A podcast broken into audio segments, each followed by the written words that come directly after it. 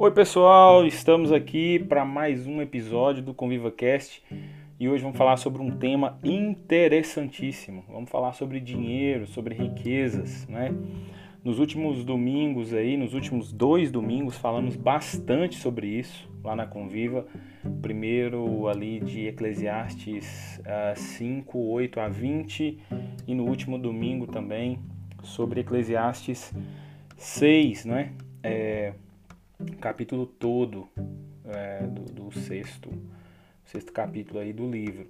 Enfim, e a gente falou muito, a gente conversou muito sobre como que a nossa relação com o dinheiro também é extremamente afetada pelo pecado, não é? pela, pela queda do homem. A gente vê como que a idolatria ao dinheiro gera uma cegueira espiritual de fato é, ao ponto do homem a se perder e, e aí o dinheiro não passa mais a servi-lo, pelo contrário, o homem passa a servir o dinheiro, o homem passa a viver em prol de ter. E enquanto ele não tiver e tiver muito, ele não vai sossegar. Então o dinheiro passa a ser um fim e não um meio, né? A gente conversou muito sobre isso. Não foi muito diferente uh, o que a gente viu no capítulo 6, né? Uh, os, alguns versos do capítulo 6 são bem interessantes, assim, nos chamam bastante atenção, né? Uh, logo no início do capítulo, o, o Salomão, né, o pregador, diz: Há um mal que vi debaixo do sol e que pesa sobre os homens, o homem a quem Deus conferiu riquezas, bens e honra, e nada lhe falta de tudo quanto a sua alma deseja. Mas Deus não lhe concede Deus não lhe concede que disso coma, antes o estranho o come. Também isto é vaidade e grave aflição.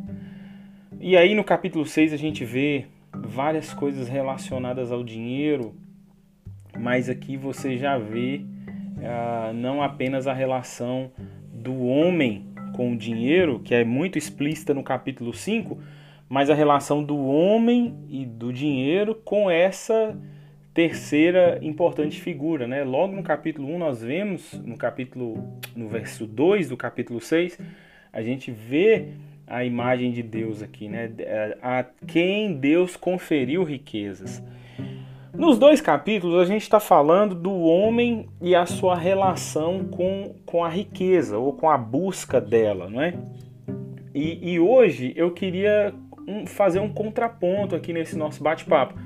Eu queria falar também da nossa relação com, com ter, né, com conquistar, com usufruir disso, mas por um outro ponto de vista, pelo ponto de vista do contentamento. E para isso eu vou trazer outras duas passagens bíblicas. A primeira está lá em 2 Reis, capítulo 4, e a segunda está lá em Marcos, capítulo 6 capítulo 6, deixa eu só verificar aqui. Isso mesmo, capítulo 6 de Marcos, ali a partir do verso 30, 30, 31 ali começamos a falar.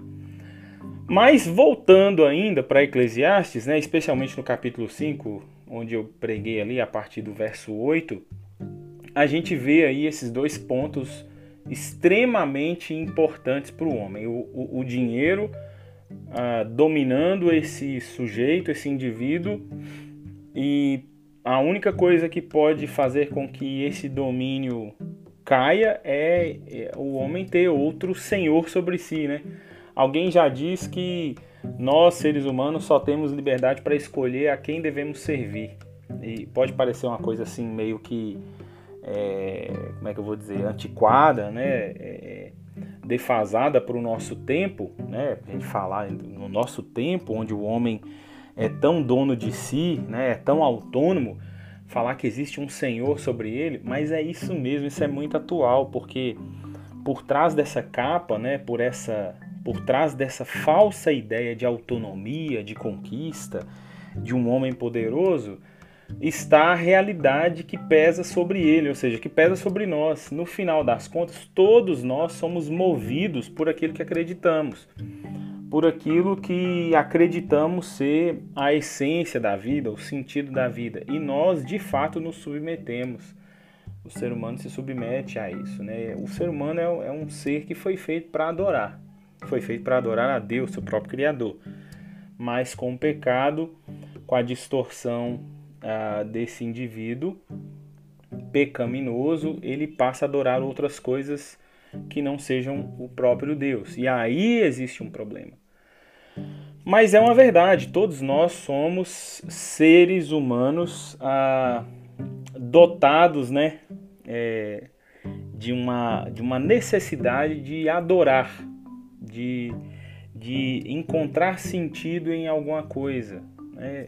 E, e a gente vê isso acontecendo de uma maneira distorcida na relação com o dinheiro. Vemos e entendemos, nos identificamos com o que Salomão fala ali no capítulo 5, no capítulo 6 de Eclesiastes, mas vemos isso em toda a nossa vida. Esse homem que aparentemente parece ser tão autônomo, é, a gente não precisa ir longe para perceber o quão nós nos rendemos ao dinheiro, às riquezas, às posses Parece que quanto mais temos, mais aprisionados ficamos.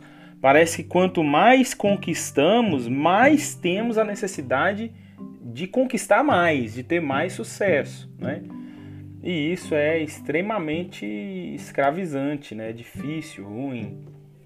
A gente vê isso muito claramente ali no capítulo 5, no verso 10, quando o texto diz assim: Olha, quem ama o dinheiro jamais terá o suficiente. Quem ama as riquezas jamais ficará satisfeito com os seus rendimentos. Isso também não faz sentido. E é interessante porque a, na última semana a gente viu o capítulo 6 de Eclesiastes, né? E, e, Salomão fala: olha, há um mal que vi debaixo do sol e que pesa sobre os homens. O homem a quem Deus conferiu riquezas, bens e honra e nada lhe falta de tudo quanto a sua alma deseja. Olha só, gente. Mas, esse mas é, é, um, é um desespero.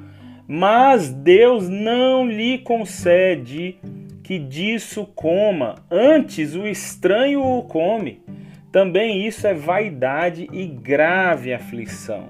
Então, nós estamos falando de uma situação, né, de um estado onde o homem não, não a, a conta não fecha, né? O dinheiro nunca é suficiente, parece que é um poço sem fundo. E de fato é porque por causa dessa primeira coisa que eu vim falando aqui para vocês no, no, no, episódio, né? O homem é um ser adorador. O homem é um ser que foi feito para adorar.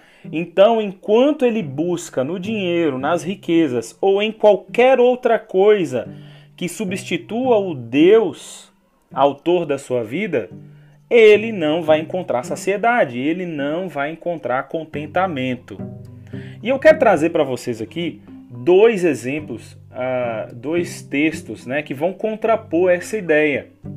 O primeiro está lá em 2 Reis, capítulo 4, e eu vou fazer isso de uma maneira diferente Hoje eu quero só te colocar para pensar, sabe? Eu quero te colocar só para pensar, para avaliar questões que estão diante de você e que estão no texto bíblico e estão diante da minha e da sua vida. E, e, e, quando nós avaliamos essas questões, não pelo ponto de vista de ter, não pelo ponto de vista de conquistar, mas pelo ponto de vista da fé, da dependência de Deus, do olhar para a vida a partir da vontade do Pai, a coisa é diferente. A coisa é diferente. A segunda Reis capítulo 4 diz assim: Certo dia, a mulher de um dos discípulos dos profetas foi falar com Eliseu. Eliseu era um profeta, homem de Deus. Teu servo, meu marido, morreu e tu sabes que ele temia o Senhor. Mas agora veio um credor que está querendo levar os meus dois filhos como escravos. Eliseu perguntou-lhe: Como posso ajudá-la? Diga-me, o que você tem em casa? E ela respondeu: Tua serva não tem nada além de uma vasilha de azeite. Então disse Eliseu: Vá pedir emprestadas vasilhas a todos os vizinhos, mas peça muitas. Depois, entre em sua casa com seus filhos e feche a porta. Derrame daquele azeite em cada vasilha e vá separando as que você for enchendo. Depois disso, ela foi embora, fechou-se em casa com seus filhos e começou a encher as vasilhas que eles lhe traziam. Quando todas as vasilhas estavam cheias, ela disse a um dos filhos: Traga-me mais uma. Mas ele respondeu: Já acabaram. Então o azeite parou de correr. Ela foi e contou tudo ao homem de Deus, que lhe disse: Vá, venda o azeite, pague as suas dívidas e pague as suas dívidas.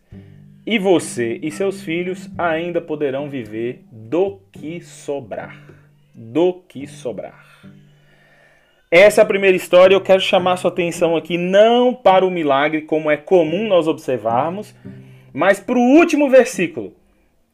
O último versículo diz que ela foi, contou tudo ao homem de Deus, que lhe disse: Venda o azeite, pague suas dívidas, e você e seus filhos ainda poderão viver do que sobrar. O outro texto que eu quero trazer para vocês é um texto da primeira multiplicação de pães. Não vou ler todos os versos para a gente ganhar um pouco de tempo. Ou melhor, vou ler todos os versos porque é a palavra de Deus e, e essa palavra já pode tocar o seu coração e te abençoar nesse dia que você está me ouvindo aí. Olha só, os apóstolos, eu estou lendo agora uh, Marcos capítulo 6, a partir do verso 30. Os apóstolos reuniram-se a Jesus e lhe relataram tudo o que tinham feito e ensinado. Havia muita gente indo e vindo, ao ponto de eles não terem tempo para comer. Jesus lhes disse: Venham comigo para um lugar deserto e descansem um pouco. Então eles se afastaram num barco para um lugar deserto. Mas muitos dos que os viram retirar-se, tendo-os reconhecido, correram a pé de todas as cidades e chegaram lá antes deles. Quando Jesus saiu do barco e viu uma grande multidão, teve compaixão deles, porque eram como ovelhas sem pastor. Então começou a ensinar-lhes muitas coisas. Já era tarde e por isso os seus discípulos aproximaram-se dele e lhe disseram e, e disseram: este é um lugar deserto, já é tarde e já é tarde. Manda embora o povo para que possa ir aos campos e povoados vizinhos comprar algo para, para comer. Ele, porém, respondeu: Deem-lhes vocês algo para comer. E, e eles lhe disseram: é, ele, eles lhe disseram: Isto exigiria 200 denários. Devemos gastar tanto dinheiro em pão e dar-lhes de comer? Perguntou ele: Quantos pães vocês têm? Verifiquem. Quando ficaram sabendo, disseram: Cinco pães e dois peixes. Então Jesus ordenou que fizessem todo o povo assentar-se em grupos na grama verde. Assim eles se assentaram em grupos de cem, de cinquenta. Tomando os cinco pães e os dois peixes, olhando para o céu, deu graças e partiu os pães. Em seguida, entregou-os aos seus discípulos para que os servissem ao ponto para que servissem ao povo. E também dividiu os dois peixes entre todos eles. Todos comeram e ficaram satisfeitos, e os discípulos recolheram doze cestos cheios de pedaços de pão e pão e peixe e de peixe. Os que comeram foram cinco mil homens. 5 mil homens. Interessante, eu, eu destaco aqui é, o verso 38, né? Diz assim, ou melhor, o verso 37, é, Jesus diz a eles: Olha, deem-lhes vocês algo para comer. Ah, e os discípulos falam: Poxa, isso ia gastar muito dinheiro, 200 denários, nós devemos gastar tanto dinheiro com pão? E é, perguntou ele: Quantos pães vocês têm? Quando ficaram sabendo, disseram cinco pães e dois peixes.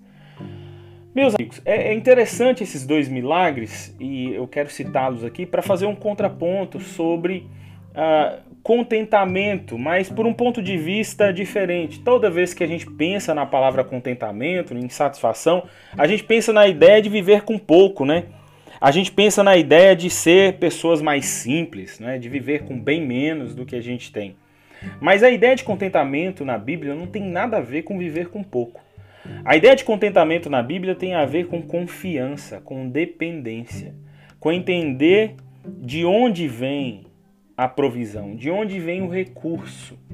E falar sobre isso nesse tempo é extremamente importante. Num tempo, por exemplo, onde as pessoas estão muito mais preocupadas com o recurso do que com o problema em si. Não é? É muito fácil de, ao conversarmos sobre determinado desafio, sobre determinada questão uh, que precisa ser resolvida, sobre determinada carência, logo a gente pensa assim, olha, é, não dá, não vai, não vai dar, né? É, precisa gastar dinheiro e muito dinheiro. A gente nunca pensa prioritariamente sobre o problema em si. A gente não tem tempo para isso. Nós, nós vivemos o tempo, um, um momento na vida onde assim é, você precisa resolver, custa dinheiro, custa caro, né? Ou então você vive em outro extremo. Você vive com tanto, você tem tanto que você não pensa mais nem em quanto custa. Você só quer resolver.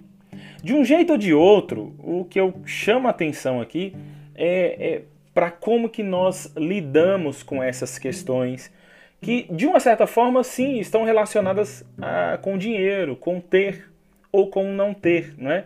Nesses dois casos, seja em Segunda Reis ou em Marcos capítulo 6, nós estamos diante de duas situações diferentes, mas duas situações que têm em comum a falta, a necessidade de algo. Em Marcos capítulo 6, nós estamos vendo uma multidão com fome, uma multidão que Jesus para, observa e tem compaixão deles. E detalhe, tem compaixão deles porque estão como ovelhas sem pastor e, eles, e ele começa a ensiná-los. O milagre já começa ali, mas não para por aí. Porque os discípulos que estão com o mestre observam que o lugar é deserto, que já é tarde, e pensam em resolver o problema daquela multidão. pensam de uma maneira muito parecida com a minha, né? Não sei se é a sua. Olha, despede esse povo, libera esse povo. Vamos resolver aqui da maneira mais fácil, mais rápida. Não vamos nos comprometer, né? É, mas Jesus diz o contrário. Jesus, não, é, temos um, um, problema, temos um, algo para resolver. E Jesus diz assim: olha, o que, é que vocês têm? Né? É, do outro lado, em, em 2 Reis capítulo 4, nós estamos diante do milagre do azeite. Uma mulher que ah, está viúva, é, uma mulher que está com dívidas, Parece que esse seu marido não era um bom administrador. Deixa essa mulher apenas com os filhos e as suas dívidas são tão grandes que os seus filhos estão para serem levados como escravos. E aí há, há mais uma vez a provisão de Deus nessa história e essa mulher não apenas uh, se vê pagando suas dívidas, como agora tem o, a provisão necessária para sobreviver com sua família. Enfim, dois momentos diferentes em lugares também diferentes da Bíblia, o Antigo Testamento, o Novo Testamento, mas as duas histórias revelam a pessoas que resolvem confiar na provisão de Deus, pessoas que resolvem olhar para o problema ou são ensinadas a olhar para o problema não mais a partir do próprio problema, não mais a partir da sua própria capacidade ou incapacidade, mas a partir da, da soberania de Deus, da provisão de Deus.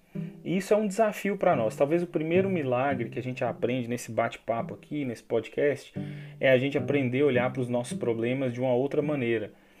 E de uma outra maneira onde a, o que fica claro, o que está em evidência, não é a possibilidade de um milagre, mas a relação de confiança no meu Deus.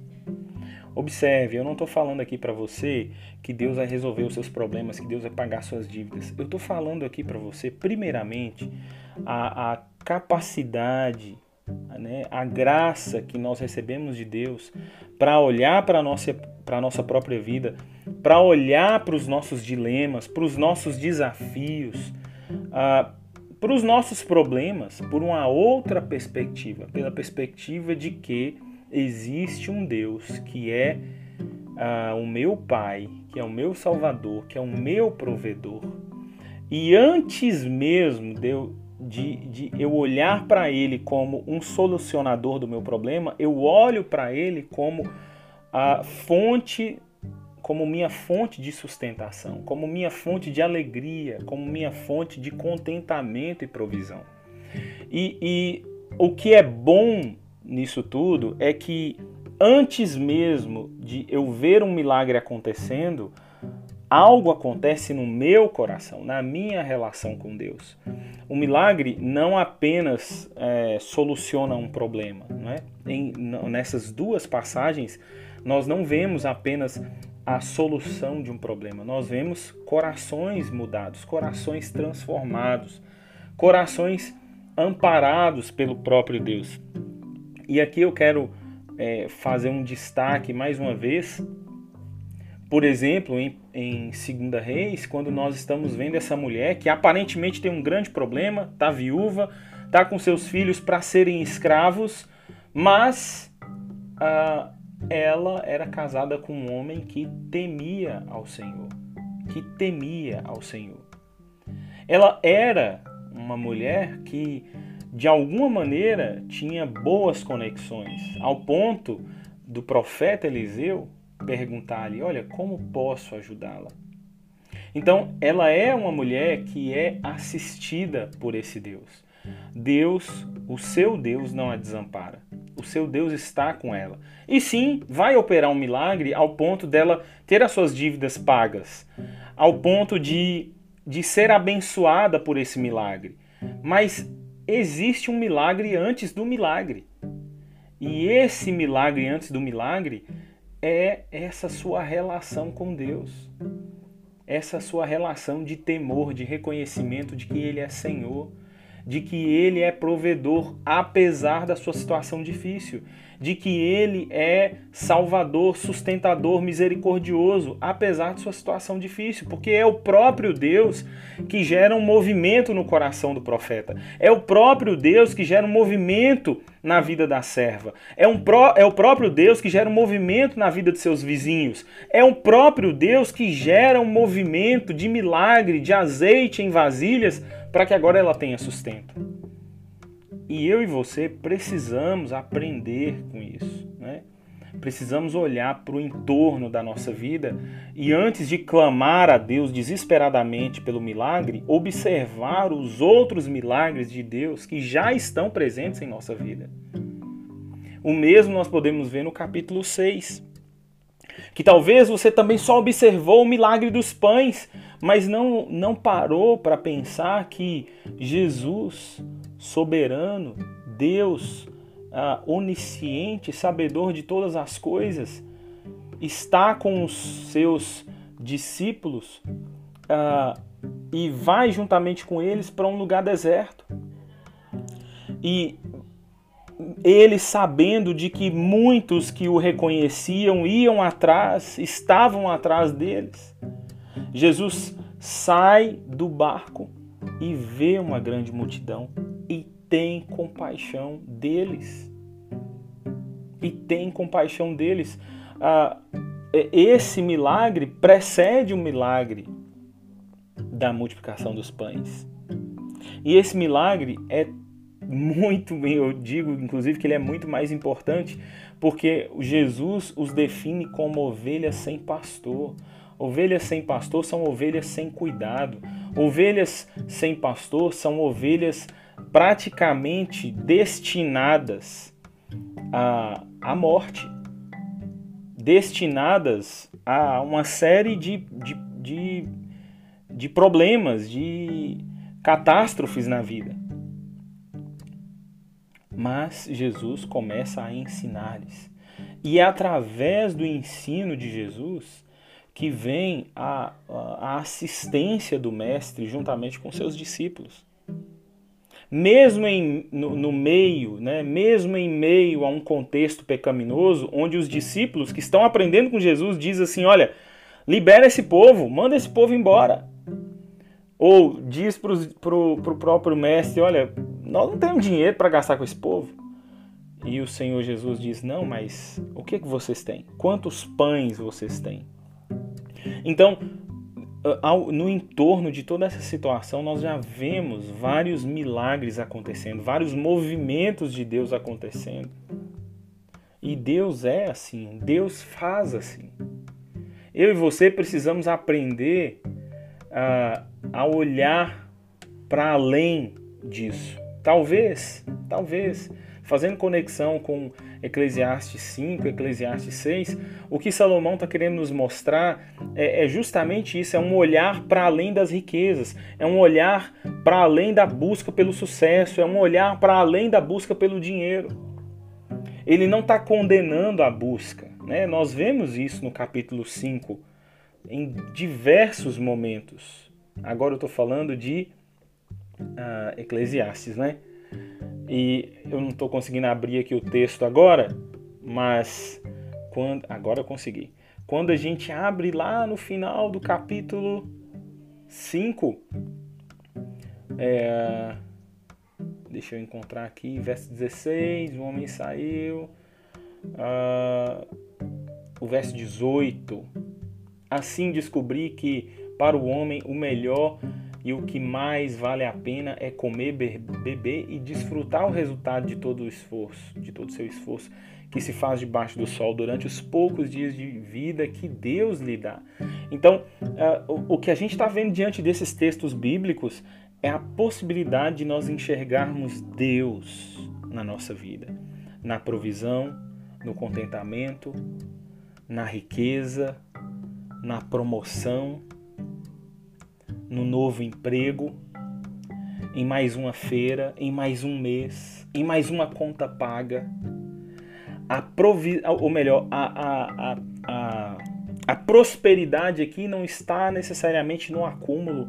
A prosperidade aqui não está necessariamente no milagre realizado, mas a prosperidade aqui está na relação com Deus que provê, na relação com Deus que sustenta, na relação com Deus que se importa, que desce do barco, olha para a multidão e tem compaixão deles. Você consegue entender, meu irmão? Deixa o Espírito Santo ministrar o seu coração que uh, o que está sendo apresentado aqui é um Deus que olha para você apesar das circunstâncias. O que está sendo apresentado para você aqui em vários textos bíblicos, não apenas esses, mas vários outros textos bíblicos, é o Deus da palavra, é o Deus da provisão, é o Deus misericordioso que se importa, que olha para o seu coração miserável e se compadece dele. Então a gente precisa aprender com esses textos bíblicos nesses dias tão, tão importantes, onde a gente está falando sobre provisão, sobre riqueza, sobre a relação distorcida com o dinheiro, mas sobre a possibilidade da gente enxergar é, bênçãos e maravilhas no desfrute do trabalho, da conquista. O que a gente mais precisa aprender é sobre a relação com Deus que tem e que pode todas as coisas. Um Deus que olha para você, um Deus que não te promete riqueza sem fim, mas promete sua companhia, promete salvação se você crê, promete a satisfação, contentamento nele. É interessante quando a gente olha para o milagre da viúva, né? O milagre do azeite, e no verso 7 nós podemos ver assim: olha, você e seus filhos ainda poderão viver do que sobrar. e, e é muito interessante como que sobra tanta coisa, né? Aqui no, em Marcos 6, nós não vemos especificamente nessa passagem, mas. Uh, não, per, perdão, temos sim no verso 42 e 43. Todos comeram e ficaram satisfeitos, e os discípulos recolheram doze cestos cheios de pedaços de pão e de peixe. A provisão de Deus que traz fartura, traz sustentabilidade. Mas o que mais de fato nos chama a atenção e eu queria trazer para nós aqui hoje é essa relação de graça, de confiança, de contentamento num Deus que provê, que olha para mim e para a sua vida, que vê muitas vezes o que está lhe faltando. Não se esqueceu. Ah, e a gente poderia tirar tantas outras lições, né? Tantas outras lições. Como, por exemplo, nos dois textos bíblicos que nos ensinam bastante a olhar para aquilo que a gente tem e não para aquilo que a gente não tem. Num tempo onde a gente está muito habituado a olhar aquilo que a gente não tem. A, a, a, aquela mulher responde: Tua serva não tem nada além de uma vasilha de azeite. Então ela tinha alguma coisa. Ela tinha moradia, além de uma vasilha de azeite. Ela tinha ainda dois filhos, além de uma vasilha de azeite. Ela tinha um lugar para morar, além de uma vasilha de azeite. Ela tinha bons vizinhos, além de uma vasilha de azeite. Ela tinha um profeta que olhou para ela, que perguntou o que lhe faltava. Quando eu e você podemos fazer esse inventário da vida, essa avaliação do que nós temos num período de escassez, de crise, nós podemos observar já o milagre de Deus acontecendo, porque há tantas coisas, existe tanta provisão de Deus. Talvez o que nós esperamos ser um milagre não é um milagre, porque o milagre já está diante de nós. No capítulo 6 de Marcos, nós vimos a mesma coisa. Parece que só no passar dos olhos nós vemos uma multidão com fome. Mas não. Nós vemos uma multidão que não é mais vista como ovelhas sem pastor. Porque logo depois que Jesus tem compaixão deles, ele passa a lhes ensinar. Eles ainda podem estar com fome, mas não são mais como ovelhas sem pastor. E o milagre ainda não aconteceu. Eles não têm o que comer. Os discípulos condenam a provisão, dizendo: Olha, é muito dinheiro, não dá para gastar tanto com pão. Mas Jesus diz: Não, quantos pães vocês têm? E eles dizem: Cinco pães e dois peixes. E Jesus diz: É o suficiente. Então, ah, diante desses textos, nós podemos observar tantas coisas, irmãos. A gente pode aprender tanta coisa e, e muitas outras coisas que estão aqui, que você pode olhar em casa, pode ter um tempo de devocional em casa com seus filhos, com o seu marido, com sua esposa, seja no texto de Segunda Reis, seja no texto de, de Marcos 6. E, e eu queria deixar para vocês aqui hoje essa palavra, né? É, onde eu e você possamos ir além daquilo que nós ansiamos, daquilo que nós desejamos, daquilo que nós olhamos nas redes sociais ou no vizinho, esperamos, mas uh, nunca nos contentamos. Eu quero te deixar hoje essa, essa palavra para que você aprenda a olhar não para a provisão, não para o milagre, mas para o Deus da provisão, para o Deus do milagre. E talvez a partir daí você não fique mais vivendo uma relação capenga, insuficiente com um Deus que ainda não se manifestou. Por quê? Porque você está esperando um Deus que resolva o seu problema, que realize o seu desejo.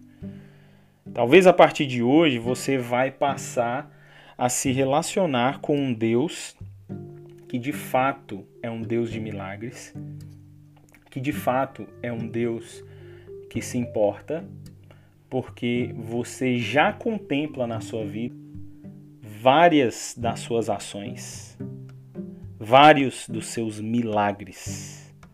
E isso faz com que você tenha uma relação de graça, gratidão e satisfação em Jesus. Bom, hoje era um bate-papo assim muito mais reflexivo e eu deixo para você esse convite, né? Paralelamente aí a Eclesiastes 5 e Eclesiastes 6, vá em textos como 2 Reis capítulo 4 ou Marcos capítulo 6 e contemple o Deus de milagres, que está presente, já está presente na sua vida, operando vários milagres, vários milagres. E contemplar esse Deus pode melhorar em muito a sua caminhada de fé. Que Deus te abençoe, que você tenha um tempo de renovo, de muita graça e provisão de Deus nesses dias. Forte abraço.